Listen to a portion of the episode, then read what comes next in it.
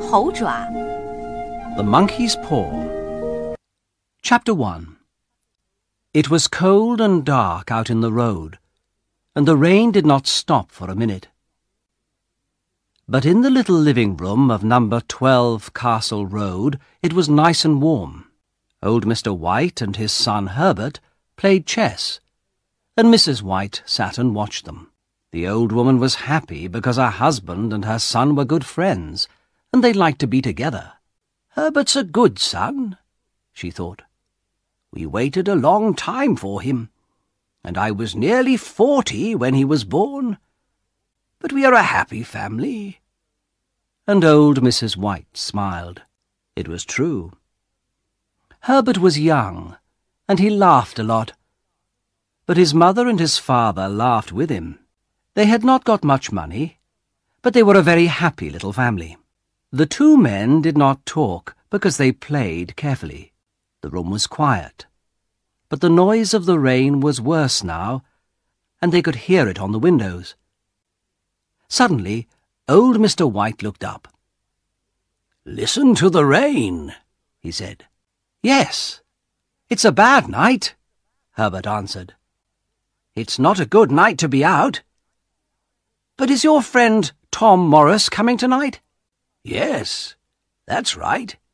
He's coming at about seven o'clock, the old man said. But perhaps this rain... Mr. White did not finish, because just then the young man heard a noise. Listen, Herbert said. There's someone at the door now. I didn't hear a noise, his father answered. But he got up from his chair and went to open the front door. Mrs. White got up too, and began to put things away. Mr. White said, Come in, come in, Tom. It's wonderful to see you again. What a bad night. Give me your coat, and then come into the living room.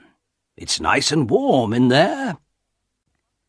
The front door was open, and in the living room Mrs. White and Herbert felt the cold. Then Mr. White came back into the living room with a big, red-faced man. This is Tom Morris, Mr. White told his wife and son. We were friends when we were young.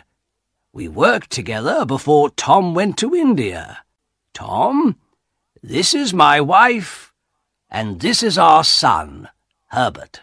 Pleased to meet you, Tom Morris said. Pleased to meet you, Mr. Morris, Mrs. White answered. Please come and sit down. Yes, come on, Tom, Mr. White said. Over here, it's nice and warm. Thank you, the big man answered, and he sat down. Let's have some whiskey, old Mr. White said. You need something to warm you on a cold night. He got out a bottle of whiskey, and the two old friends began to drink and talk. The little family listened with interest to this visitor from far away, and he told them many strange stories.